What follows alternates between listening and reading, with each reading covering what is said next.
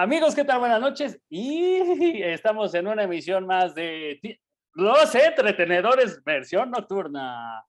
¿Cómo está mi don Planchi? ¿Qué ibas a decir? Tiempo de compensación.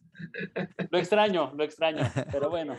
¿Cómo está mi Planchita? Llenos de fútbol, ¿no? Ya empezó España, ya empezó la Premier, fútbol mexicano, doble jornada. La verdad es que es, es la vida es impresionante con fútbol. Sí. La vida no es la misma sin fútbol, ya lo dijo don Jauregui. Andas, Jauregui. Espérame, espérame, permíteme. ¿Cómo está mi don Omarcín? Bien, bien, libreta, muchas gracias. Aquí en este horario que para mí es un horario muy, muy rico para conversar y para, y para desmenuzar al fútbol. Eh, nada más para que chequen cómo es el americanismo de pudiente, eh, el micro ya tiene audífono, ya tiene... no, no, no, o sea, ya, ya se ve. es que, ¿sabes qué, Planchi? He, estado ganando buen dinero con las quinielas. Me queda claro. Me queda claro, me queda claro. De repente el micro eh, presume de sus amistades de españolas, eh, parisianas, de, de, de, todo el mundo, pero estamos sospechando que tiene amistades en los mundos bajos de la Federación Mexicana de Fútbol porque le está pegando a toda la quiniela, ¿eh? O sea, le está pegando, o sea, Cruz Azul Monterrey, Monterrey empata casi al último, más adelante vamos a hablar, este, no sé por qué le pega al del Atlas, no sé por qué le pega al del Puebla, o sea, le está pegando a todas las quinielas, entonces creo que creo que la que viene ya tendremos que meterle un pro gol o algo para pues, poder salir de, pobres, ¿no? Sí, ¿eh? hay que armar un parlay, un parlay y nos volvemos, nos volvemos ricos, oye. Ah, dejen de que nos hagamos ricos, nos hacemos millonarios. Eso, ambas, ambas. Lo que pasa es que no es lo mismo con dinero que sin dinero. Sí, sí. Oigan, ahí voy, ¿no? Ahí voy. Ándale, ahí va. Muy bien, muy bien, Planchi. Muy bien. Regresamos al estudio con Micro Perudovsky. Ya no sale, no sale aquí, pero ya me está saliendo acá. Sí, ahí va, ahí va, Planchi. Ahí voy, ahí voy, ahí voy, ahí voy. Qué bueno. anda dejando barba de chopper. Ándale. Andas. Ándale. ¿Dónde está la playera de, de, fútbol el día de hoy, mi querido Marcín? Es que fíjate que hoy me puse una del Barcelona de Guayaquil, porque hoy jugó en la Libertadores pero me fui a entrenar y entonces acabé todo apestoso y me metí a bañar, me di un, duchazo y entonces ya, ya no me puse camiseta, camiseta de fútbol. Perdón, perdón, fue culpa del ejercicio. Trae la de Spider. Sí, hoy, hoy tocó Spider. Buena. Oye, y ahorita que estamos hablando de camisetas, playeras y demás, este, ¿tú qué onda? O sea, ¿no te faltaba un programa más con la del Cruz Azul? Ándale. Ah, sí, sí, sí. Ándale. Ahí la tengo. Ah, pues ahí está bien. Y también la playera. ¿O quieres mostrar esa corrientada que tienes? No por el equipo, no por el equipo. Pero, a ver, muéstranos, este. Sí. O sea, ahí te va, este, digo, yo traigo una de Edson Álvarez, Edson Álvarez, medio chafita. Pero mi Charlie Santos y no sé qué, a ver, explícale. Hay, niveles, hay niveles de piratería. A ver. a ver, Bueno, aquí, e, esta playera cabe destacar que fue la que utilizamos el Planchita y yo en un torneo nocturno de cierto Congal. De cierto Congal. Hombre. y entonces, pues bueno, esta es la playera del cholaje, ¿no? La hemos utilizado, bueno, la utilizamos hace como dos años y el día de hoy me acabo de dar cuenta que es tan chafa, pero tan chafa, que en el sello de autenticidad, mire usted, amigo, ¿qué, escudito es este? Santos. Santos de Torreón. Oye, este, eh, eh, oye, micro, ¿en qué, eh, en qué lugar? De, oigan, por cierto, nos hace falta un tercer programa de jerseys, ¿no? Nos hace falta un tercero, sí. Sí, sí. ¿En qué categoría entraría este tipo de playera? Es, una muy buena pregunta, porque ve, tiene dos cosas, ¿no? La parte de la piratería, la parte chafa, y que a pesar de ello es una, es una camiseta bonita, a pesar de que sea chafa. Pero además, pero además la otra categoría es, es no supo lo que compró. O sea, él compró una camiseta del cholaje, cuando en el fondo era una, camisa, una camiseta de Santos disfrazada del cholaje. Qué ah, barbaridad. Puede ser, puede ser, sí. Podemos, la infiel. Anda. exacto, exacto, una camiseta infiel. Una, camiseta infiel, ¿no? Qué barbaridad. ¿Por qué? Porque, tú puedes jugar eh, y dices, no, bueno, traigo la del Cholos. No, acá atrás, acá abajo nadie lo ve y ¿qué crees? Más bien podría ser con trastorno de identidad, ¿no? Ándale, ándale. Trastorno, de, identidad. De múltiple personalidad, exactamente. Ya, tenemos... Eh, Categoría. Ya tenemos rubros para el próximo programa de jerseys, ¿no? ¿Qué les parece que para el, próximo y último de jerseys sea tu top 5 y que cada quien diga por qué ese es su top 5 de playeras? Me gusta. Dale, dale. Eh, bueno, hicimos un programa doble porque fue jornada doble. Eh, podríamos empezar con la quiniela y hablar, pero no, yo creo que eso lo dejamos un poquito más adelante. Eh, los partidos que vimos este fin de semana, todos fue... Lo dejamos, al libreta, ¿no?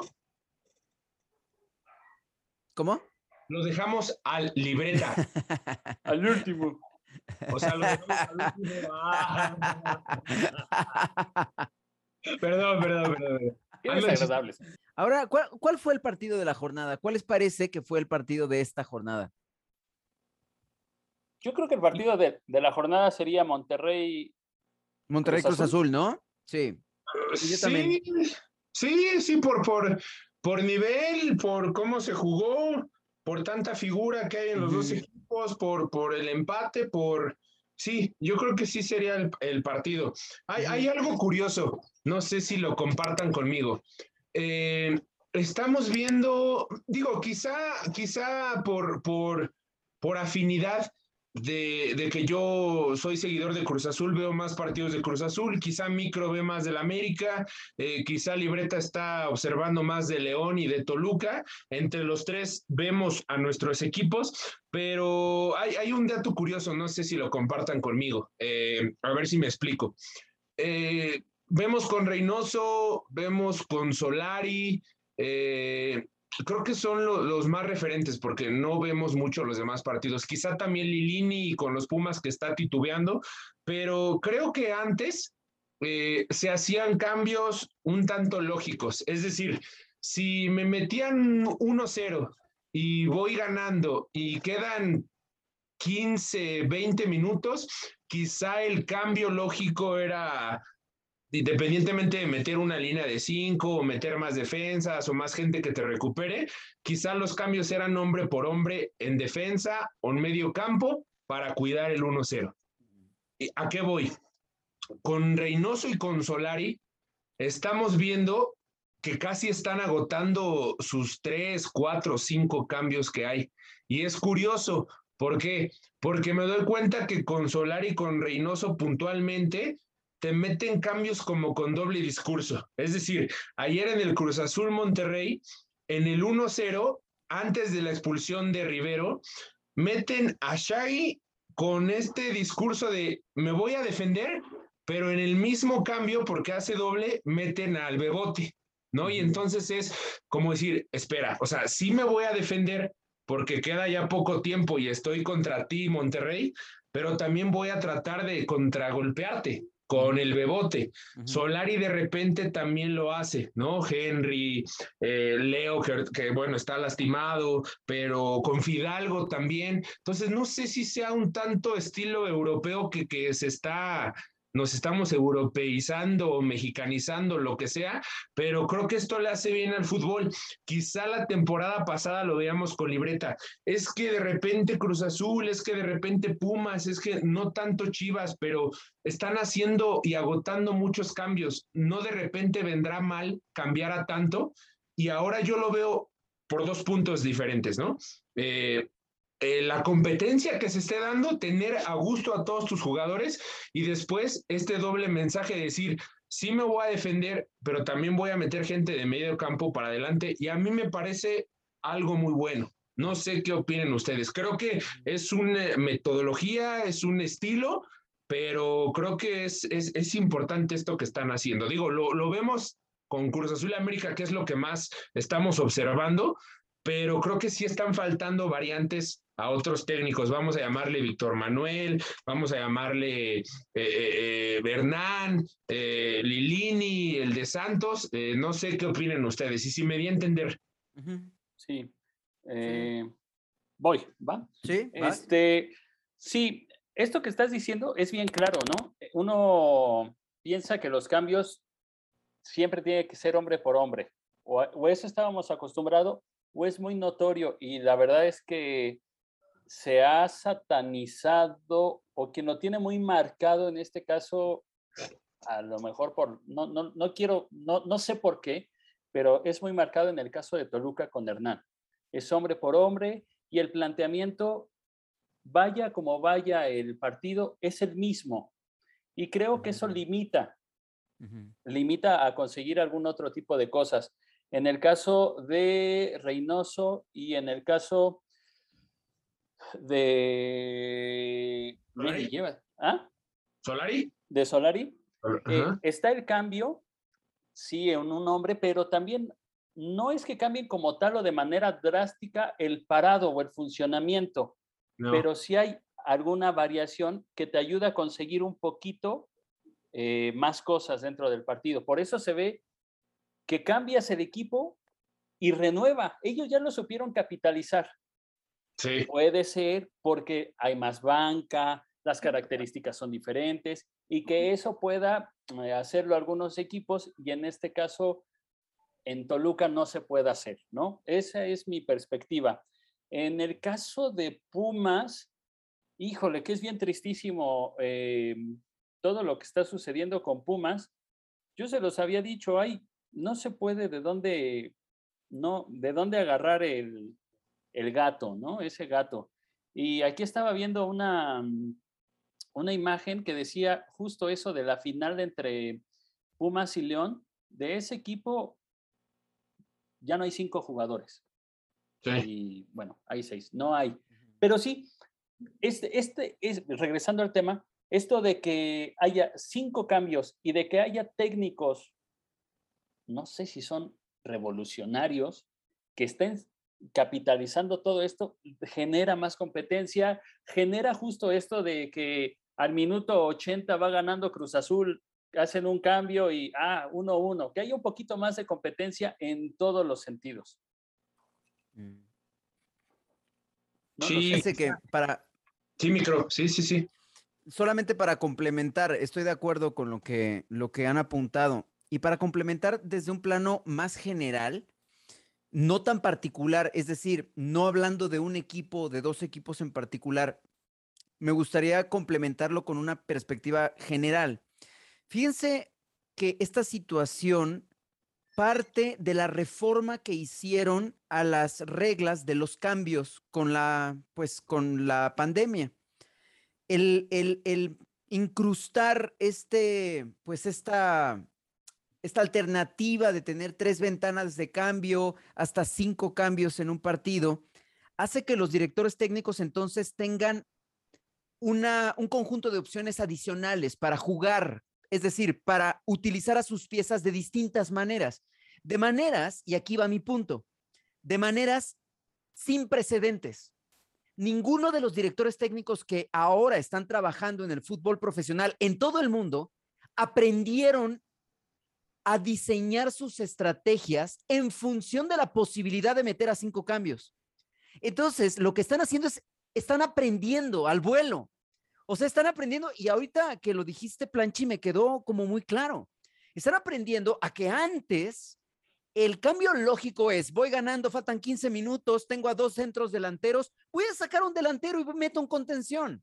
O voy a sacar un centro delantero y hago, y hago línea de cinco. Era lo lógico. Y ahora resulta que al tiempo que puedo meter al Shaggy, que sé que es un ejemplo diferente, puedo al mismo tiempo decirle al técnico rival, a ver, si estoy metiendo a Shaggy, pero acuérdate que Shaggy corre como gacela, corre como galgo, por la orilla y aparte estoy metiendo al bebote. Entonces, yo creo que los directores técnicos están aprendiendo a utilizar y a explotar sus cinco cambios. Y como dice Libreta, no todos los equipos están en la misma posición para explotar eso. Hay equipos que no tienen ni tres cambios. Eh, eh, perdónenme por decirlo. Claro, exactamente. Claro. Hay equipos que no pueden explotar la posibilidad, o sea, claro, una plantilla basta como Monterrey, Tigres, Cruz Azul, América, etcétera, obvio, tienen mucha mayor posibilidad de aprovechar esa alternativa de los cinco cambios. Pero a ver, pregúntale a Juárez, pregúntale a Tijuana, pregúntale a los Pumas. No, no, no tiene. O sea, claro, tengo cinco cambios, pero ¿a quién meto? Perdón por, por ser tan violento y tan agresivo, pero voy a meter al 195, voy a meter al 249, porque ya no tengo, o sea, ya no tengo a un bebote que le vaya a dar miedo al equipo contrario. Entonces, mi punto es que además de lo que han apuntado ustedes en términos específicos acerca de los equipos, está también esta consideración de que los directores técnicos están aprendiendo a explotar los cinco cambios que tienen ahora. Y quién sabe qué vaya a pasar con esa regla, ¿no? Quién sabe en qué momento vamos a regresar a la normalidad. Sí, y además me parece interesante porque no sé si le quitas un poco de presión, porque te voy a poner un ejemplo, ¿no? Leo Fernández, que estaba en Toluca y que se va con Tigres. Eh, Tuca Ferretti lo metía 5 o 10 minutos, pero lo metía cuando Tigres iba perdiendo 1 o 2-0. Entonces, si ya tienes presión de ser un revulsivo, y que te están metiendo para que en 10 minutos empates o le des la vuelta, o estás metiendo a un chavo de fuerzas básicas cuando el partido va 1-0, tienes que empatarlo, o metes a un defensa cuando vas perdiendo y te quieres defender, creo que es mucha presión para la figura o para el de fuerzas básicas. Y con estos cambios, me parece que le quitas un poco de presión al jugador de decir, ok, voy 1-0, el técnico me está pidiendo que, que defienda, pero también el técnico me está protegiendo porque también está metiendo un delantero y porque estoy mandando mensaje de que ni sí, ni no, ni me voy a defender totalmente, ni voy a meter el camión atrás, van a ser circunstancias. Entonces, y, también con lo que dice el micro, ahora con, con pandemia, con que físicamente no están tan bien los jugadores, jugar con estos cinco cambios. Y, y, sí, la verdad es que sí, micro, o sea, lo, lo, lo, lo observábamos, ¿no? O sea, sacas a Orbelín y sacas a Aguilar y metes a Shaggy y metes a Bebote o a Rivero o a Paul o hablas de Monterrey que se va Funes Mori, pero que entra el otro uruguayo o argentino y hablas de Tigres y hablas de América y son equipos que tienen potencial. ¿No? Quizá los otros van a sufrirlo más, eh, con todo respeto, Tijuana, Puebla, Juárez, eh, Atlas, etcétera, etcétera, pero quizá también va a ayudar porque te vas a, vas a echar la mano de, jóvenes, ¿no? Pero sí, es un abismo entre estos equipos grandes, eh, la diferencia de buenos jugadores y la diferencia de que quieras que te un chavo de 20 años te resuelva cuando vas perdiendo 2-0, ¿no? Es que yo creo que justo eh, todo esto se convierte en un arma de doble filo, porque justo no es algo que eh, es relativamente nuevo y sí, hay planteles vastos y te da y, hace que, que, te relajes un poquito porque ah, voy a meter a Chagui, pero también voy a meter un delantero y uno dice, ah, ayuda. Pero estamos hablando también ahora de este otro lado de los equipos cortos y limitados. ¿Qué hago? Puta, ya me metió al Shaggy y ya me metió al Bebote. Claro. Voy perdiendo 2-0. Ahora voy a perder 4-0. En realidad, ¿estamos fomentando la competencia o la, o la liga ya se hizo de 3-4 y ahora sí ya se va a empezar a marcar eso? También, ahora, está del otro lado. Puedo meter al Bebote y debutar a un chavo. Y sí, obviamente lo estoy cobijando, lo estoy llevando, lo estoy proyectando. Pero si tengo que meter a la de a huevo, chavos, lo voy a quemar. Y Planchi, apenas lo hablamos. En muchos equipos, las estructuras inferiores no te dan para eso. Yo creo que también vas a estar quemando a muchos chavos. Sí creo que tanto técnicos, más técnicos, eh, asistentes y directivos y dueños tienen que aprender a trabajar toda esta parte. La liga se nos va a cerrar a, aquí tengo la tabla, se nos va a cerrar de América a Tigres. No hay más. Un Pumas no, un Juárez no, un Puebla no, un Mazatlán no, un Atlas no, bueno, el mismo Toluca, que a lo mejor ahora, ahí voy al otro punto, eh, entrando al otro partido, Mazatlán, Toluca, Mazatlán, ahí está. Eh, Toluca es un equipo carente de un segundo portero que pueda estar compitiendo. Cayó al segundo y la realidad es que si hubiera caído, ah, cayó a tercero, hubiera caído más, esa es la realidad del Toluca por plantel, porque estamos viendo esto. Eh, América tiene sus cambios, uy, ¿cómo funciona? Eh, Monterrey tiene sus cambios, uy, ¿cómo funciona? Cruz Azul tiene sus cambios, ¿cómo funciona? Tigres, ¿cómo funciona? Porque tienen alto billullo. Sí está bien complicado.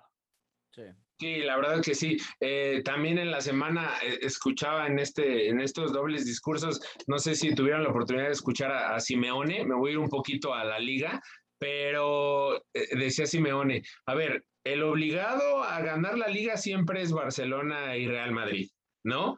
Si no la ganan, es fracaso. Y si no la ganan, ahí entramos nosotros, Atlético de Madrid, ¿no? Pero si no la gana Atlético de Madrid, no pasa nada, porque lo normal es que la ganen dos poderosos como Barcelona y Real Madrid, ¿no? Y se, desmarca un poquito de, de esta, decir, a ver, eh, sí acabamos de ser campeones porque Barcelona y Real Madrid fallaron y ahí es cuando entra Atlético de Madrid. Pero cuando Atlético de Madrid no es campeón es porque es Barcelona y Real Madrid y es normal y es un viejo lobo de mar, es un tipo bien inteligente, ¿no? Es tipo que se la sabe de, de, todas, todas, ¿no? Y entonces también hay que jugar con todo esto. ¿A dónde me quiero ligar? Quiero ligarme a lo de Hernán. ¿no? A, lo de que esta muchacha de, Fox Sports, eh, comentarista, eh, periodista, no sé, eh, quizá platicamos que, que, pues, no creo que se meta personalmente con él, ¿no? Simplemente le dice, oye, empatas con Mazatlán cuando en el papel a lo mejor tenías que haber ganado, pero también vienes de haber perdido contra Cruz Azul. Y entonces Hernán dice, a ver, este, mi renuncia ya está puesta. Y con todo respeto, hay muchos comentaristas, hay muchos pseudo, que si tú ya dijiste algo, ya, o sea, 10 notas de Hernán puso su renuncia y hoy creo, no me incluyo porque no me incluyo porque no lo soy, hoy sí creo que malbaratamos mucho eh, la cuestión mediática, ¿no? La cuestión de, comentaristas, ¿no? De que, a ver, ya hoy dije que, que renuncio, y uy, no, o sea, entonces es el peor técnico, ya puso su renuncia, ¿qué va a pasar? Y creo que sí tendríamos ya que ser más cuidadosos porque si de por sí es mucha presión ser director técnico de un equipo grande, porque para mí Toluca es grande, eh, yo creo que muchos eh, comentaristas y pseudo y de todo lo que hay en el medio, sí también se pasan de, de lanza con tanta pregunta, ¿no? ¿Sabes, ¿Sabes una cosa, Planchi y Libreta? Yo creo que los directores técnicos, justo para evitar este tipo de situaciones relacionadas con los medios de comunicación y por supuesto los periodistas y redactores de noticias, tienen que estar mucho mejor preparados para responder a eso. Y desafortunadamente no lo toman en cuenta hasta que cometen un error o hasta que dicen algo que no debieron de haber dicho, o hasta que se les va la lengua, o hasta que se enojan en plena conferencia de prensa y mientan madres, tu Caferretti. Y es hasta ahí en donde ya sea, a veces pasa que el club dice, ah, pues tenemos que contratar a alguien para ayudarle al director técnico a responder de mejor manera en las conferencias de prensa, o el propio director técnico busca ayuda para eso, para saber, para saberse conducir de una manera no solo políticamente correcta, sino también en función de los objetivos del club, en función de lo que quieren, de lo que quieren que el director técnico refleje en las conferencias de prensa. Perdóname, perdóname. ¿A, qué tuca, con lo que estás diciendo ahorita, a qué tuca estamos observando ahorita con Juárez? O sea, ya le acabas de dar al punto, micro. ¿A, qué, ¿A qué tuca estamos observando con Juárez? A un Tuca bien tranquilo. Sí, sí, totalmente. Eh, ah, bueno, eh, eh, sí, es que perdiendo, perdiendo siempre, siempre cuando me están metiendo dos goles, no puedo aspirar a empatar o a ganar. O sea, pero es un Tuca bien tranquilo. Y con Tigres las, las ruedas de prensa eran, eran poderosas, eran intensas. Entonces, sí, sí, de acuerdo. O sea, sí el objetivo, sí la visión del club tiene mucho que ver, porque veíamos a un Tuca con Tigres y ahora con Juárez lo vemos bien diferente y ese es, es justamente lo que estás diciendo ahorita, o sea, depende del, del, del, contexto y de los objetivos que sigue el club, perdóname. No, no, no, está bien, Planchi, está bien. Estoy, estoy de acuerdo contigo. Y esto se los cuento, claro, desde mi vereda, desde mi trinchera, porque yo me dedico a eso. Eh, y me doy cuenta de cómo funcionan las cosas. Eh, ya he trabajado con algunos clubes específicamente en el tema de la comunicación, de cómo dicen las cosas. Y esto se extiende eh, eh, a, varios ámbitos del mismo club, no solamente el director técnico, también entran en ese juego los propios jugadores y etcétera. Entonces, yo, yo, mi opinión acerca de esto es que desafortunadamente los directores técnicos no tienen esa cultura de aprender a reaccionar correctamente en una conferencia de prensa. Y cuando digo reaccionar correctamente, no me refiero a ser atentos, a ser amables, no, no, no, es a que sea lo que sea que respondan, sirva para el prestigio del club, para lo que el club quiere reflejar, para el posicionamiento de los jugadores, incluso para que la propia fanaticada se sienta orgullosa de cómo responde el director técnico o de qué dijo el delantero o cómo respondió a una pregunta este, fea el defensa. Y conectándolo con lo que decías, Planchi, con esto termino, porque no va a dejar de haber periodistas sucios no va a dejar de haber periodistas tontos, no va a dejar de haber periodistas que están tirando un tirabuzón para ver un buscapiés, para ver si muerdes el anzuelo y sale la noticia, ¿no? Y yo creo que esto tiene todo que ver con lo que decías, Planchi. Totalmente. lo, comentábamos con libreta, eh, eh, ya iba a decir fuera de cámaras, ¿eh? Lo comentamos de repente ahí en, las, en las pláticas informales de WhatsApp, micro. O sea, ¿por qué no tener a lo mejor en la semana con tu jefe de prensa o algo? Eh, quizá que a lo mejor leas un poquito de, periódicos, de medios, donde decir, mira, a lo mejor si se pierde de una manera tan grosera, pueden llegarte a lo mejor estas bombas, ¿no? Y ponerte un poquito eh, pues nervioso o a lo mejor te van a hacer enojar y entonces eh, trátalo de esta manera. O sea, sí creo que como tú dices, el director técnico o quien vaya a estar en rueda de prensa tendría que estar preparado a que si acabas de perder 4-0 y vas en primer lugar, te van a reventar. ¿No? Y quizá puedes tomar este doble discurso, hoy hemos ah, eh, hablado mucho de esa palabra, de decir, o te enganchas o no te enganchas, pero tampoco dices que, bueno, es que tampoco creíamos que en esta jornada íbamos a tener más puntos de los que según era el objetivo, ¿no? Porque, porque creo que al jugador eh, te, te escucha y dice, ay, a ver, mi director técnico me está diciendo que a lo mejor no esperaba que estuviéramos en primer lugar. ¿Cómo?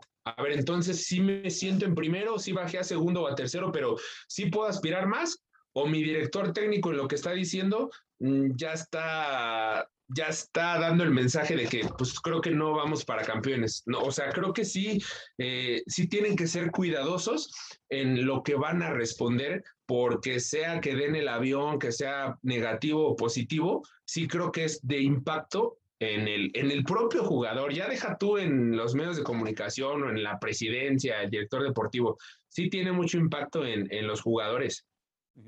Yo creo que sí hace falta en todos los clubes un departamento de asesoramiento de imagen. Sí, y en el asesoramiento de imagen es de qué vas a contestar, cómo lo vas a contestar, cuándo te van a atacar. Alguien que sea específico no, no un babotos que sea el jefe de prensa, alguien que haga un seguimiento de medios, oye, están reventando aquí, seguramente te van a preguntar acá porque pasó tal cosa.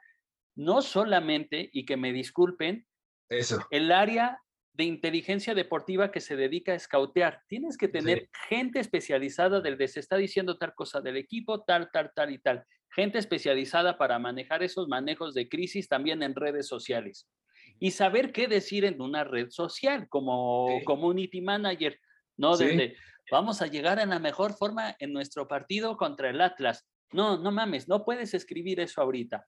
Ahora, en segunda, eh, yo se lo decía a alguien el día de ayer, em, que Hernán tiene la capacidad para contestar de cualquier otra forma a lo que contestó ayer. Y, y, no por lo que mi vínculo con él, no. Es de los pocos técnicos que, tiene, que tienen esa capacidad. Compró un pleito que no tuvo que haber comprado, porque hoy Toluca está en tercer lugar. Sí, pero no depende de, de, Hernán. La lesión de, de Luis no depende de él. El que, perdón, el que Saldívar no esté para nada en ritmo como tal, no depende de él. No. Depende del entrenador de arqueros. Ojo, sí. Oye, sí. justo, era e, eso te lo preguntaba apenas, eh, Planchi, y en el chat, y que pues bueno, ya entre bla, bla, bla, ya no se respondió y es el momento para contestarlo. Porque hay arqueros, como el caso de Oscar Jiménez, que ha estado muchísimo tiempo en banca, se va a Ochoa y, y está en ritmo, o sea, hace un buen papel. Pasa lo de Luis y es un contraste enorme. O sea, la realidad es que yo veo las atajadas y te lo juro, es, me estoy viendo cuando yo tenía que porterear, sin no tener noción, sin nada, salimos igual a destiempo, pero yo no vivo de eso. Sí, sí, totalmente, totalmente cierto. Eh, yo sí creo que en, este regreso que, de lo que acabas de comentar, de que, no sé, eh, vamos a decir, mm, libreta, eh, libreta escribe para el Excelsior, para el Heraldo, para Record, y en toda la semana de las tres, cuatro notas, las cuatro notas fueron para reventar a, Hernán o para reventar al equipo de Toluca o siempre para hablar mal.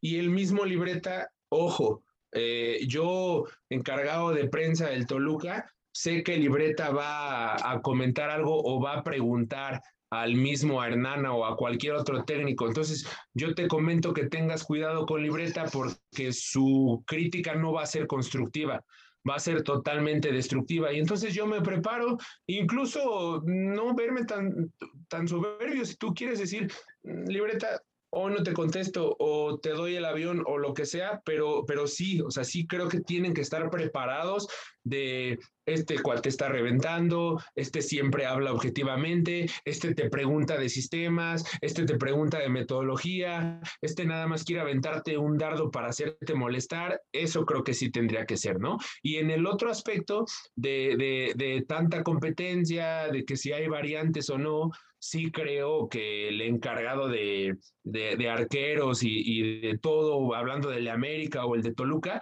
sí creo que tendría que tener siempre un plan B. Un plan B de Luis García se va a lastimar, el Luis García lo van a expulsar, el pollo tiene que estar, y no solamente el pollo, el tercero que viene, no tengo ni idea de quién es, ¿no? El tercero que viene también tiene que estar preparado, porque si no hay plan A y ya se lastimó y el plan B no está funcionando tanto, pues el plan C, pero no el plan C para que llegue y te arregle partidos, porque yo te apuesto que es un, que es un arquero que no tiene tantos minutos. No conozco quién sea el tercero, pero no tiene tantos minutos y creo que también tendría que estar preparado. O sea, cualquier equipo profesional tendría que tener a sus tres bien preparados, ¿no? Lo vemos en el caso de Ochoa y de, de Oscar. Se va Ochoa y Oscar lo hace muy bien. No, no, no te quiero decir yo que mejor que Ochoa, porque a mí me gusta mucho más Oscar que lo que hace Ochoa, pero lo vemos en algunos equipos que sí están preparados para tener dos arqueros a buen nivel. Yo, yo pienso específicamente de lo que preguntaste, Libreta, eh, yo también lo he pensado mucho y se los decía en el, en el WhatsApp. Me llama mucho la atención que un equipo liderado por un super arquero, ex super arquero, eh, eh, tengan esta situación. Y quiero pensar, y que conste que a lo mejor soy muy optimista y a lo mejor tengo eh, el alma de un adolescente romántico, pero quiero pensar que Hernán no tiene de otra. O sea, se le lesionó el titular y tiene al pollo y a un tercer portero del que no sabemos nada. Estoy contigo, Planchi. Yo tampoco tengo idea de quién es el tercer portero de Toluca. Entonces quiero pensar que esta lesión vino en el peor momento y ante, ante la decisión de a quién mando a porterear. Tengo al Pollo Saldívar y tengo a Jesús Jiménez. ¿A quién mando? Pues al Pollo. Oye, pero no trae ritmo. Pues sí, pero el otro no ha jugado. Oye, pero es que el Pollo eh, eh, no, no, no trae la condición necesaria. Pues sí, pero al otro ni lo conozco, ni siquiera sé cuál es su segundo apellido. Estoy exagerando, solamente para, para, establecer mi punto. Ahora, el caso del América es un caso, creo, un poquito diferente. ¿Por qué? Porque todos sabíamos que Oscar iba a tener que porterear. Todos lo sabíamos. Ochoa no iba a estar listo, iba a venir de viaje. Entonces, ya es un plan distinto de entrenamiento. O sea, ya no es tú eres el suplente y probablemente vas a calentar la banca toda la temporada. No, no, es si vas a jugar. Llama a tus papás porque vas a jugar en el Azteca la próxima semana y eso lo sabe desde antes de que Ochoa se fuera a Tokio. O sea, ya tienen un plan. Y por eso creo que en ese sentido América tenía una ventaja. Y que conste que yo también creo, Planchi, que Oscar es un excelente portero, que merecería ser titular en cualquier otro equipo de la primera división. Sin problema. solamente digo que sí hay una pequeña diferencia. Lo que le pasó a, a Cristante es un accidente es un accidente muy desafortunado en el que no puede ser, de todos mis jugadores se me lesiona el único para el que no tengo un sustituto de primer nivel, ¿no? O, no sé, yo quiero pensar que va por ahí. Sí. por ejemplo, ahorita me quedé pensando, mira, así, Corona, Gudiño. Sí. Jurado. Sí. Claro. Justamente me, me, quitaste el, comentario de la. Sí, yo creo que... y eso habla de planeación, y habla de un montón de cosas, que, y volvemos al punto, o sea, sí, los cinco cambios y todo, pero cómo trabajas, ¿no? La realidad es que cómo trabajas. Ahora ya nada más para cerrar lo del tema de, de, de Hernán y ese tipo de cosas, yo no sé si también los jefes de prensa te digo, se supone eh, que el jefe de prensa no solo es para ver, ah, tú sí entras, ah, no, tú no, ah, oye, ya no le tires. No, es hago un seguimiento, a ver, cabrón, vas a estar tac, tac, tac, tac. Si yo veo que preguntas algo, ni siquiera voy a dejar que te conteste el técnico. Yo interrumpo y, no, siguiente pregunta. Oye, que yo soy el de prensa, el jefe de prensa. Y para eso es mi chamba. Ahí también estoy totalmente de acuerdo contigo. están para proteger, ¿no? Están para proteger. Si yo, estoy, si yo estoy observando que, que, es un buscapiés y que se está poniendo rojo mi director técnico, se está empezando a molestar. Ah, perdón, siguiente pregunta. ¿Por qué? Porque quiero. Porque soy el jefe de rueda de prensa. Así de fácil. Internet, cabrón. Así de fácil. A mi director técnico o ¿sabes qué? Se, se me está yendo la señal. No, siguiente pregunta. Así, de fácil. Proteges a tu director técnico, no lo haces enojar, de por sí ya es mucha presión que te hayan metido cuatro, que empates con un equipo que en el papel lo ibas a ganar, es mucha presión, ¿no? Puedes protegerlo. O sea, sí, creo que, que, todas esas partes de, de, de, fisio, de nutriólogo, de PF, de, eh, de, rueda de prensa, si tienen que sentarse en la semana, y, saber qué es lo que viene, ¿no? Estar preparado para todo, porque pues para eso es un equipo multidisciplinario, ¿no? Pero pues todas las partes cuentan como bien lo comentas. Sí. ¿No? Oigan, ¿y qué onda? Pumas, todos dijimos que iba a empatar con Necaxa en su visita a Aguascalientes y le reventaron el 3-0. Yo sigo diciendo, y ahí estuve viendo en Twitter varios comentarios, y todos estamos en lo mismo. Le desmantelaron el equipo a Lilini, no es tema de Lilini.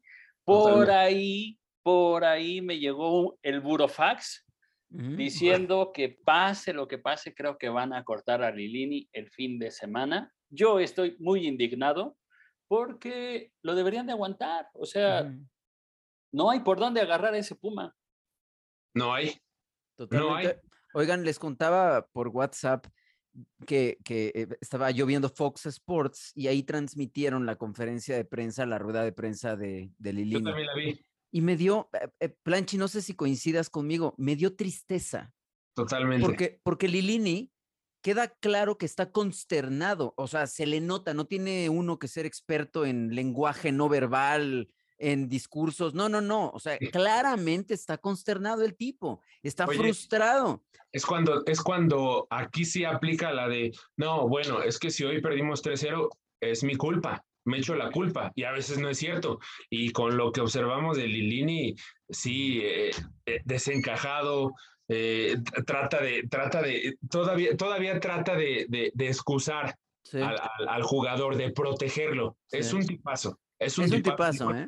Sí, pero yo también, yo también me la reventé y, y, te llegas a poner triste, aunque no seas universitario, ¿no? Por supuesto. Ahora, lo platicamos, lo platicamos. Yo les pregunto a ustedes dos, como diría Peña Neto, ustedes qué hubieran hecho en este caso. No, y en serio, les pregunto, este tipo de cosas te genera y te habla de que hay un vínculo con la institución. Eh, también por ahí escuché que los jugadores también están igual de consternados. Entonces, que hay un vínculo con el equipo, eh, que sea un, un tipo pensante, que te sepa hablar, que te sepa contestar. A ciertos puntos, en ciertos momentos, eso no te vale más que, el que estar en el fondo de la tabla. Le desmantelaste el equipo, pero es un tipo que te tiene un buen verso, que se ve que está comprometido, eh, que le duele la situación del equipo, que no está por los pesos. Oye, y una cosita más, libreta, perdóname por interrumpirte, y que además tiene el honor, no sé cómo llamarle, el honor de no echarle la culpa a la directiva, que lo podría hacer. O sea, podría implicar, miren cómo me dejaron este cochinero, ¿no? Tipo político, ¿no? Miren lo que me dejaron, ¿cómo voy a pelear por un punto contra el Necaxa? Y no lo dice, ni lo implica. No, no, no, lo que dice es Planchi. O sea, su misión es proteger al jugador, su misión es, claro, expresar su frustración. Es, es, es interesantísimo, sí. Sí, ¿No lo aguantaría? Sobre todo es un experto en, fuerzas básicas, o sea, él se, él se encarga de las fuerzas básicas de Pumas. Yo creo que por eso esta, eh, esta buena metodología que tiene, este, cuando te habla de sistemas es un tipo que, que, sabe, eh, esta protección creo que viene porque trabaja con fuerzas básicas, ¿no? Porque sabe lo que porque hace. Sabe. no sé, yo creo que el aficionado no se da cuenta que si este fin de semana vemos eh, el debut del, del, del, Genoa o del Genoa, no, no, me, no, no, me dejen mentir cómo se, cómo se dice, dónde está No tengo idea, no tengo idea. Se escribe Genoa, ¿no? No, somos, no, no, somos, ¿eh? no somos italianos, pero eh, puede debutar con el Inter de Milán. Y la verdad es que pues es un semáforo verde, es un, es un punto a favor. No sé si se vea porque Pumas no sé en qué lugar está ahorita, pero pues... Fondo. y, digo, Johan Vázquez tampoco es de la cantera de Pumas, pero que se haya ido un jugador tan joven que tú tenías en tus filas al fútbol italiano, pues creo que también es un gran logro. ¿eh? No creo que se, que, se, que se vea y se palpe tanto, porque en equipos tan grandes como lo es Pumas, pues creo que también siempre vas a exigir campeonatos. ¿No? Pero también, si se van eh, todos tus jugadores, no sé a qué pueda aspirar eh, el equipo universitario, ¿no? Hoy yo creo más que, eh, que tendría que salir Bucetich para mí. O sea, hoy tendría que salir Bucetich antes que Lilini. Sí. Oye, Libreta, oye, Libreta, respondiendo a lo que preguntabas, ¿lo aguantaríamos a Lilini? Fíjate, qué, compleja es en realidad la pregunta, porque quienes toman la decisión son probablemente los principales responsables de la situación actual de Pumas. Cortas por lo más sano y lo más fácil. Una persona, una persona honesta, una persona genuina, dice, claro, le dejé un equipo basura o al menos limitado, tengo que aguantarlo, porque no es él. Sin embargo, también entramos a ese terreno de los chivos expiatorios, ¿no? a ver, estamos muy mal y todo el mundo va a estar contento de que saquemos al director técnico, aunque él no tenga vela en este entierro. Es, es una situación bien compleja y súper trágica, ¿no? O sea, porque revela la naturaleza putrefacta de algunas directivas. Y vamos a ver lo que va a pasar, porque si tienes razón, libreta, o sea, si este fin de semana pase lo que pase, Lilini ya no está a cargo, vamos a enterarnos de qué calidad o, sí, qué calidad moral tiene una directiva como la de Pumas, ¿no? Es, es, ah, qué barbaridad, qué complejo y qué trágico. Y qué peligroso cuando tienes a un tipo que te trabaja bien en fuerzas básicas o como pasó con Carlitos Adrián Morales, que lo subes a dirigir al primer equipo y que no lo corras, porque ha pasado. Hay mucha gente que tiene 10, 15 años en la institución, que la subes, que te pierdes seis partidos y la corres y terminas cortando un trabajo de muchos años, de a corto, mediano y largo plazo. Entonces, yo estoy seguro que si Lilini se va de la dirección técnica del primer equipo, lo regresas a fuerzas básicas, pero ¿y luego qué? ¿No? Y luego eh, ya, ya no lo van ¿Lo vas a tener de bombero?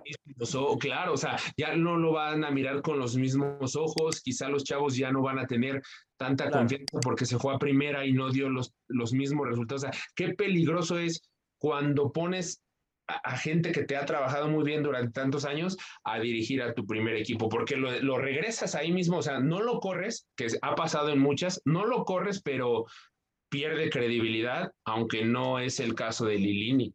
No creo que sea el caso de él, si lo van a regresar otra vez a fuerzas básicas.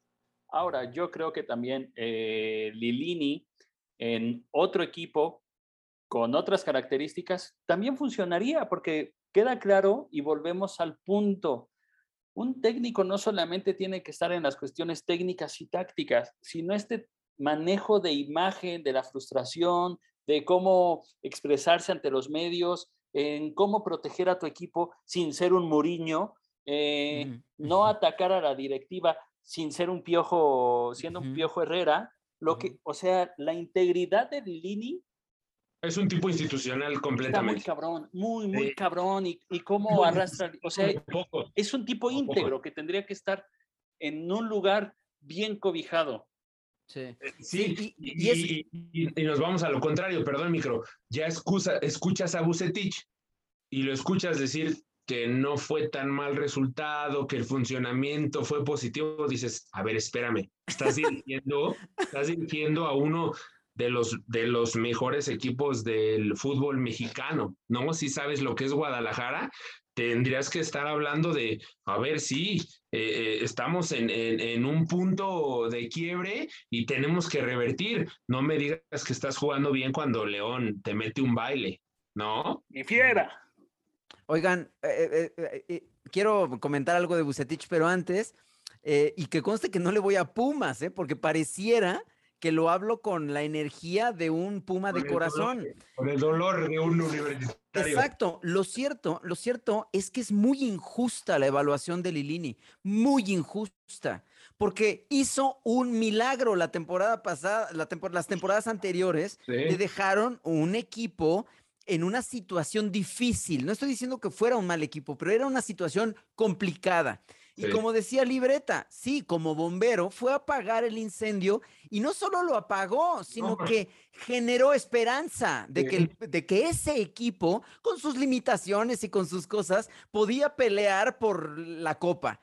Y, me parece una situación muy injusta la que ahora está pasando el mismo Lilini. Ayer en la conferencia de prensa, sí fue ayer, ¿verdad, Planchi? Sí. Ayer en, la, en la conferencia de prensa, Lilini decía, yo llegué aquí, eh, eh, no lo dijo con esas palabras, pero yo llegué aquí para, para apagar el incendio, para, para rescatar al equipo, como recordándonos, ¿no? Que, a ver, espérate, no, no es no es lo que pasó en los últimos tres partidos, es lo que lleva, lo que lleva Lilini en la situación en la que ha llegado. Y luego, Don Planchi, lo de Bucetich, a mí también me parece una cosa rara, o sea, qué, barbaridad. Y tiene mucho que ver con algo que hablábamos eh, durante las Olimpiadas, durante los Juegos Olímpicos. Yo les decía, yo veo a un Vega, a un Alexis, un crack, y lo veo con las chivas y no, no, o sea, no. ¿Qué pasó? ¿Dónde está ese jugador? Yo, siempre me quejo de este, ay Dios mío, eh, de, eh, eh, de, de, Uriel. Siempre me quejo de él. No me parece un buen jugador, pero jugó muy bien en los Olímpicos. Jugó muy bien, esa es la verdad, aunque me duela reconocerlo. y de pronto lo veo jugar con las chivas ¿Y qué diablos está pasando? ¿Por qué? Es Bucetich, ¿no se supone que era el señor que todo lo que toca lo convierte en oro? Pues, eh, eh, sí, el, famoso Rey Midas es cuando nos damos otra vez cuenta de que quizá nada más es nada más es el discurso, ¿no? Quizá cuando Quizá con Jimmy fue, a ver, son Juegos Olímpicos, eh, dónde quieres jugar, dónde te gusta, yo quiero que me funciones aquí. y quizá cuando llegas con tanta presión, pues le estás pidiendo a Antuna y a Vega que te salven un barco que tiene ah, diferentes agujeros desde hace dos años. Ya. ¿No? Pero sí, sí es, sí es complicado escuchar a un hombre tan ganador decir que hay puntos que rescatar cuando tienes que dar un mensaje de, a ver, estás jugando en, uno de los mejores equipos del fútbol mexicano, hay que despertar, ¿no? Y hay que darle, o sea, León, y, mira que no es el León de Nacho, ¿eh? O sea, al menos no todavía, al menos no todavía, y sin embargo les pasó por encima, por encima. Está sufriendo una metamorfosis con, con Holland o con Holland, no sé. Eh, ahí va de poco a poco, pero pues así, un león avasallador no fue. No, y la verdad es que sí, lo de Bucetich y el discurso de hay puntos para rescatar. No. Volvemos al punto. Es, es el cómo manejas la forma en que te diriges, porque a lo mejor él, puede, puede ser su discurso para decirle al club, al equipo, a ver, no hay tanta presión, aunque estemos en, en el lugar 12 de la tabla. Ah, Híjole, mano, sí tienes un montón de presión. Si ayer lo escuchamos y dice eso, pero ya cuando está en el vestidor se pone con todo, les grita con todo, ah, ok, ah, ya está, o sea, no pasa nada, ¿no? Entonces sí, pero tampoco creo que en el vestidor... No, y la realidad es que volvemos al punto, o sea, si hoy hay que cortarle la cabeza a Lilini o a Bucetich, se la cortas a Bucetich, porque el plantel es completamente diferente.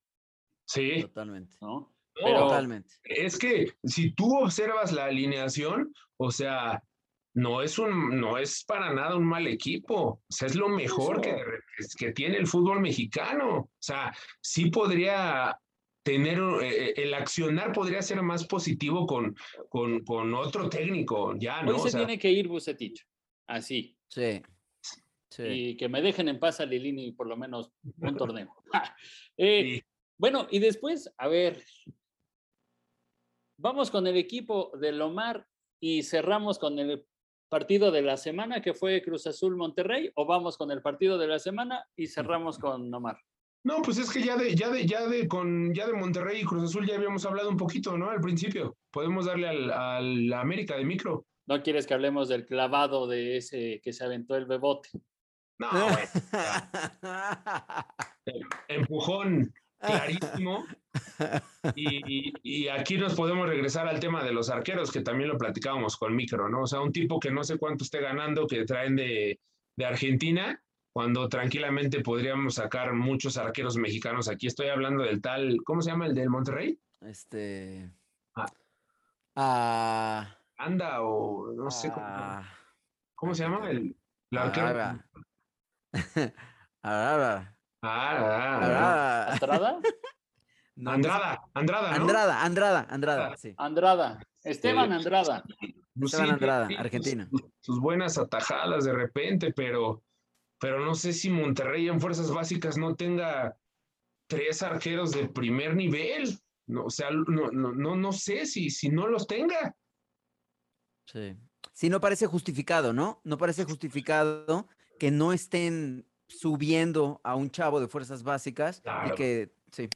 Claro. Pero Monterrey se dedica a sacar fuerzas básicas o a hacer un negocio.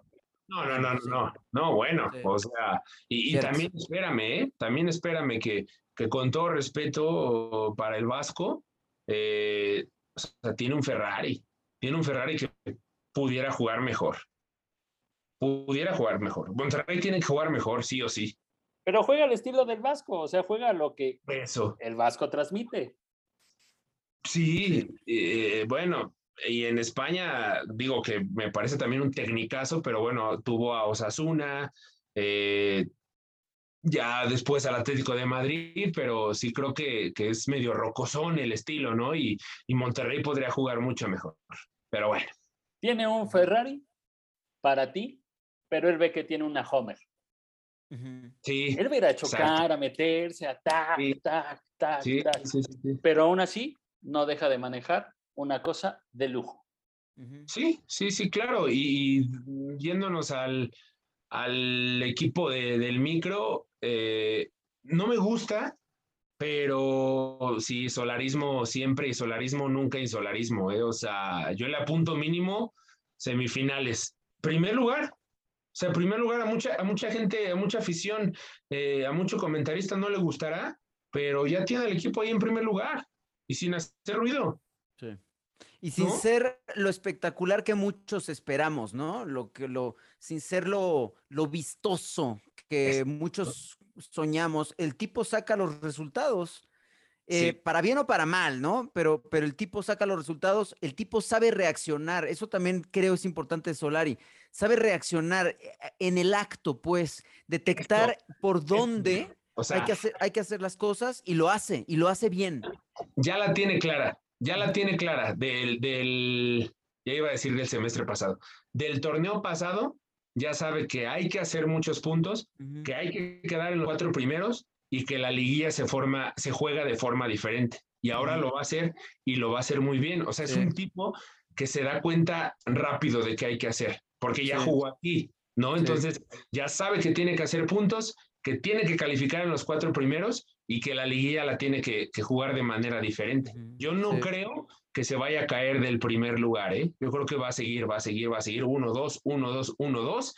Y cuando llegue a, a liguilla, eh, la va a jugar de, de manera totalmente diferente, con algunas variantes, no tanto, pero sí, sí va a cambiar un poquito el chip. O sea, la verdad es que eh, no es un fútbol vistoso, como dice Micro, pero 100% efectivo, ¿no? Y hoy, eh, en la actualidad, el fútbol te exige un algo efectivo, ¿no? Algo que funcione, que te dé campeonatos.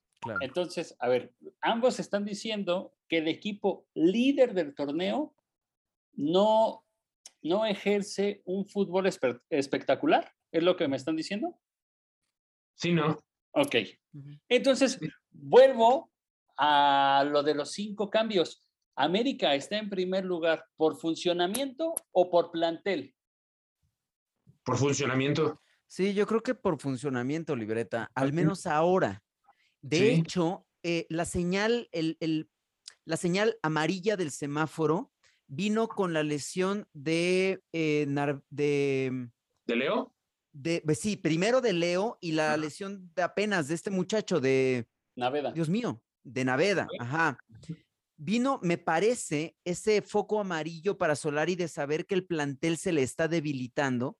Sí. Y entonces toma estas decisiones a presión de traer a Osuna así, en caliente, al vapor, y de firmar otra vez a Renato. Con, todo esta, con toda esta atmósfera de estuvo en la cárcel, estuvo acusado, pero finalmente no, no, eh, no tiene cargos y finalmente ya resolvió su situación legal. O sea, con todo lo que conlleva, que lo más fácil para una directiva como la de la América era decir, ah, pues no, no necesitamos a Renato, no lo vamos a firmar. Y en medio de esta situación de, me imagino, ¿eh? obviamente estoy especulando, de, a ver, ya no tengo a Leo, ya no tengo a Naveda, ya no tengo eh, que me traigan a Renato para pues tenerlo ahí. Entonces, me parece como esa señal amarilla en donde Solari está detectando que el plantel no le eh, podría no alcanzarle, considerando que el América tiene que jugar el otro torneo, tiene que terminar el otro torneo y además estar eh, en el top de, del torneo de liga, ¿no? Entonces, yo creo que es por funcionamiento, no por plantel. Es que, a, ver, dice también aquí Germán, ¿no? Y que, mm, que América ya no va a soltar el, el liderato. Yo también, o que estará líder, sublíder, líder, sublíder. Yo también lo creo. La realidad es que yo también lo creo. Pero ¿quiénes van a estar peleando ahí? Aparte de América. Monterrey, Cruz Azul. Por ahí, digo, y Tigres también está sufriendo ahí cambios. Tigres y reacciona. Mucho, pero yo veo esos cuatro.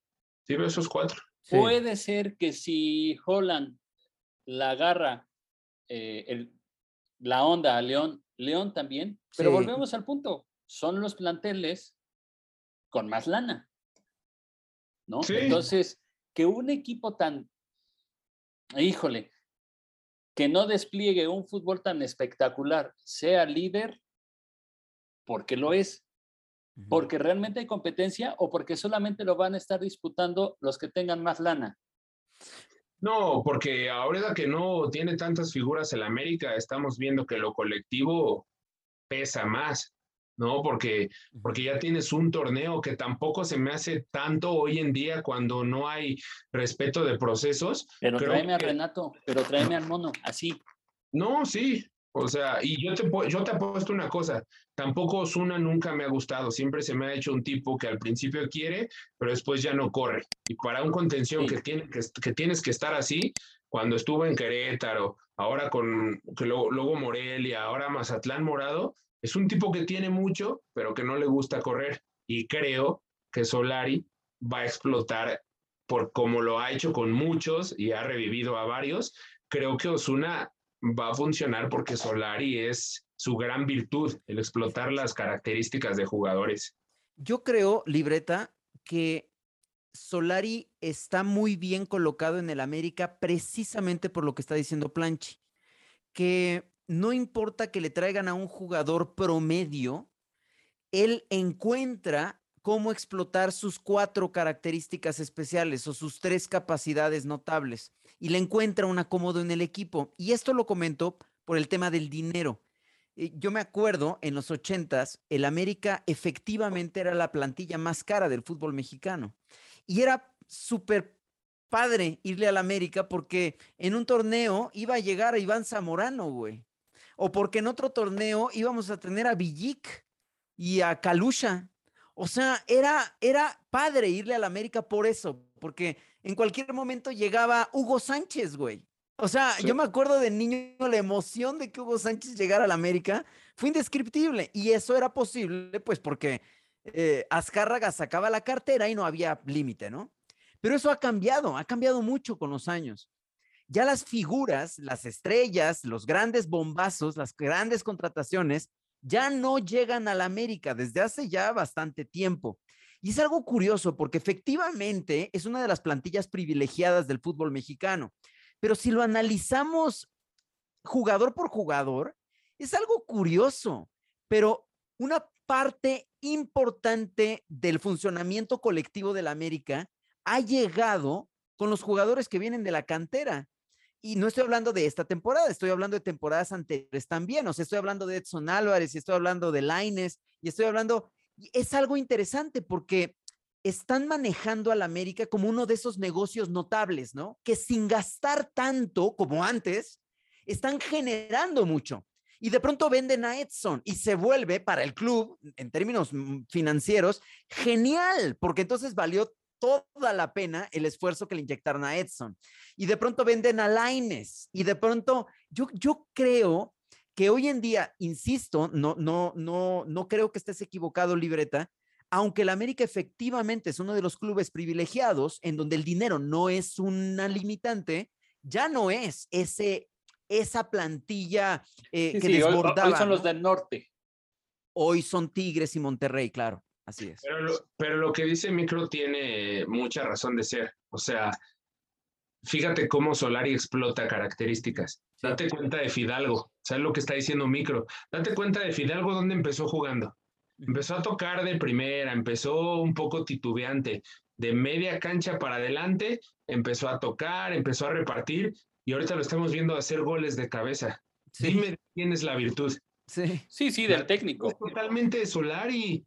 O sea, eh. por algo lo trajo. ¿Sí? O sea, dices, bueno, viene del, del, Real Madrid Castilla, de Madrid Castilla, etcétera, etcétera, etcétera, pero observa dónde está jugando y observa dónde está metiendo goles a, su, a, la altura que tiene. O sea, no es un tipo de 1,80, 1,85, está metiendo goles el tipo, está metiendo goles de cabeza. Eso es, es virtud del, del director técnico y creo que Solari lo hace a la perfección, con todo respeto para, para muchos directores técnicos, eso es lo que tiene que hacer un DT, explotar características de jugadores, sacar lo mejor de un jugador y lo hace, lo está haciendo con Córdoba, lo está haciendo con el que tiene el pelo pintado aquí arribita es ah, Henry, eh, a mi Roger.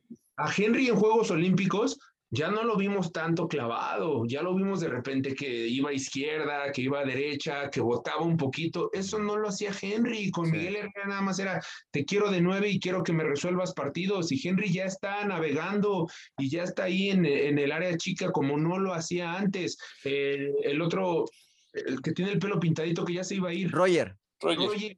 O sea, lo de Roger, el gol que mete contra Juárez de primera intención, es lo que es, es, es, esa es la virtud de un director técnico. Sí. y hablando de Henry, la realidad es que sí, se mueve más y hoy, hoy suena más y te hace recordar al Henry Martin que despuntó y que te llamó la atención en Tijuana. Tijuana, claro. era realmente una bomba y hoy otra vez está siendo una bomba. Y, bueno, como, ¿cuál es el sticker más usado en el chat de eh, micro? El del Henry. Eso, gracias, libreta. hoy, todos somos fans de, Henry Martin. Oye, nos lo vamos a echar de dos horas y media, o ya nos... No, no, ya, ya nada más vamos con lo de Henry y ya vamos por la... Ay, dos horas y media. Y vamos con la quiniela.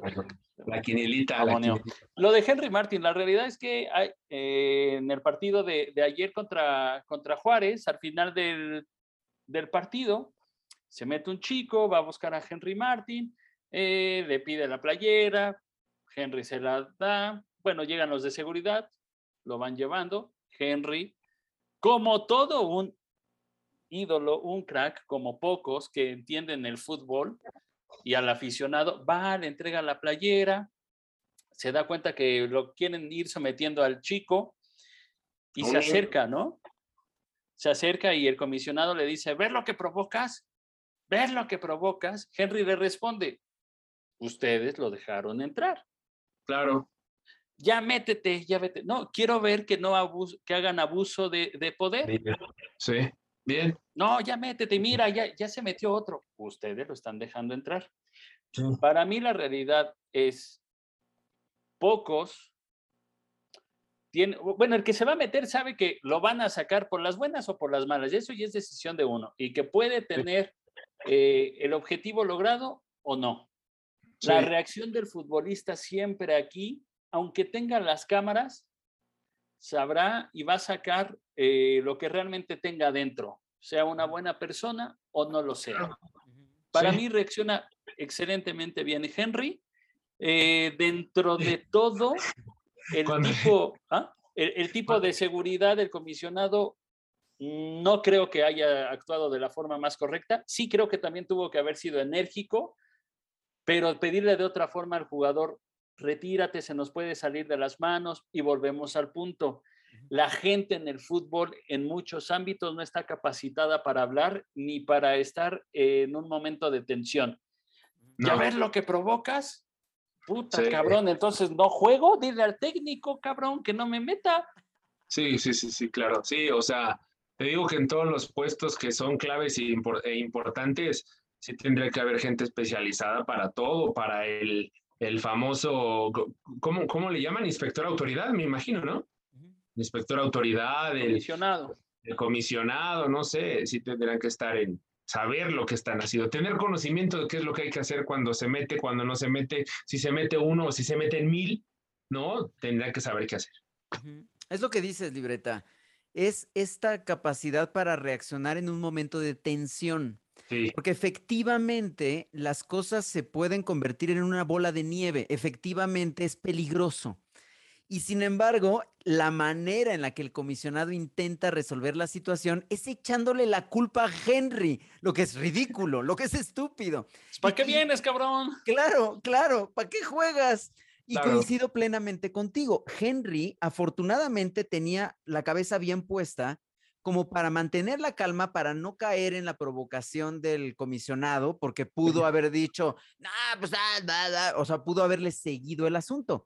Lo vimos en la final del Cruz Azul, cuando el hijo de Corona entra al campo, el comisionado se pone loco y Corona se pone loco. Bueno, Corona siempre se pone loco, es una de sus virtudes. Qué bueno que América ganó ayer, ¿no? Porque y, si pierde, a lo mejor Henry traería claro, Claro, claro, por supuesto, por supuesto. Y es esto, ¿no? Ahora, e-, es ridículo que un comisionado, o sea, la máxima autoridad en materia de seguridad de un estadio, no tenga la preparación o la capacitación para manejar una situación que potencialmente ocurre, que se meta a alguien a pedir una camiseta, eso pasa en el fútbol, así es. Claro. Y que no sepan manejarla y que se vayan en contra del jugador, bueno, ya es absurdo, ¿no? Es ridículo. Totalmente, totalmente, totalmente cierto. Y pues bueno, entonces, desde aquí, desde el Zoom de los entretenedores, Henry. Eso, cabrón. Como la traigas, cabrón. Eso, chinga. Y pues bueno, eh, la quiniela quedó aplastante, líder el América, líder el micro, acá con pose de Henry Martin. 21 puntos en el acumulado del micro, 16 puntos de la planchita. Ya estoy lejos. Y una noche, como Dios es Maradona, tiene 10 salud. puntos de libreta. Y tiene salud, que es lo importante. 10 puntitos. Pero bueno, la realidad es que esta jornada inicias tú, mi planchita. Venga. Ándale, planchí. ¿No? Venga. Entonces, esta jornada quedó 5 puntos Omar, 3 puntos la libretota y 2 puntitos el planche. El planchi. A ver, planchi. Entonces, a ver, vamos, es. Entonces, este, este va a ser eh, planchi, libreta y el micro. ¿Va? Sale. Ok, va. Inicia la jornada Morelia Morado contra los Tigers. Hijo de su madre. Eh, Tigres. Voy Tigres. Sí, yo, Claro. yo también, yo también voy Tigres. Tigres. Mamita. Atlas Toluca. Híjole, esto también está fuerte. Ah, Atlas. Voy Toluca. Yo voy empate. Hijo. Esos empatitos hacen la diferencia, ¿eh? Oye, sí, ¿eh? Sí, la ¿eh? fiera, mi fiera contra Santos. Ese va a estar bueno. Ese va a estar bueno. Sí, Santos ya urge, pero fiera, fiera, fiera, fiera, fiera. Voy fiera. Sí, yo también voy fiera. Ah, San Luis Cruz Azul. No, bueno, hasta te digo el marcador. 4-0 Cruz Azul. Ok, va la visita. Voy la visita, claramente. Sí, sí, yo también voy cementero- cementeros. Ah, caray. Pero de desesperadillos. Podría ser este a lo mejor el partido de la semana. Monterrey Chivas. No, Monterrey. Sí, Monterrey. Voy empate. Ándale, papá. Yo voy Monterrey. Sí, Monterrey, Monterrey. Pumas Puebla. Ah, mi Lilini de toda la vida. Nuestro Lilini de toda la vida. Puma. Voy No, Pumas. Yo voy empate. Esos empatitos no me gustan. América contra el perro santo. Ah, Oye, aparte hay que, decirle a los, entre- hay que decirle a los entretenedores que el micro agarra y en el WhatsApp dice, espérense, espérense, ahorita va a empatar Monterrey. O sea, él aparte, ¿Verdad que esta quiniela está mañada? no, aparte lo asegura, o sea, manda WhatsApp y dice, no, espérense, espérense, ahorita empata y ahorita ya el siguiente partido gana mi América. O sea, ya lo tiene clarísimo. Y lo peor es que pasó. Sí, o sea, eso es lo peor que pasa. Perdón, libreta, ¿cuál, cuál fue? América, América, contra Tijuana. el perro santo. El perro santo. No, bueno, solarismo de toda la vida. Voy local. Sí, yo también. Yo también. Sí. Ah, mamita. El rayo contra los bravos de Juárez. Ah, hijo. Empate. Hmm. Necaxa. Ándale. Ándale. Yo, yo voy empate. Esa, esa. Sí. Cierra la jornada y ahora sí se juegan todos los partidos. Ahora sí. El gallo contra el tuzo. Uf. No, el gallo, el gallo. Ándale. Eh, voy Pachuca. Sí, yo también, yo Ah, también voy Pachuca. Va. Pues bueno, esos son los partidos de la jornada 6 que inicia el día de mañanita. Siempre es un gusto ver los partidos con ustedes, muchachos, estar ahí creando stickers en el momento, hablando de Henry Martin y que Clanchita pregunte por qué tenemos ese sticker de Sebastián Córdoba, ¿verdad? Eso es, en fin. Pero pues bueno, yo creo que ya hemos llegado al final de este episodio. Nos vamos a despedir por orden de aparición. Mío, Marcín, mensaje de despedida. Mi mensaje es que ya va siendo hora de que algunos equipos que están decepcionando a sus fans ya despierten para que el nivel de competencia aumente en nuestro torneo tan querido. ¿Quién podría ser ese? Uno rápido. Yo quisiera que fueran los Pumas, pero no lo creo. quisiera que fueran los Pumas. No, no lo creo, pero quisiera, sí. Mensajito de despedida, mi planchi.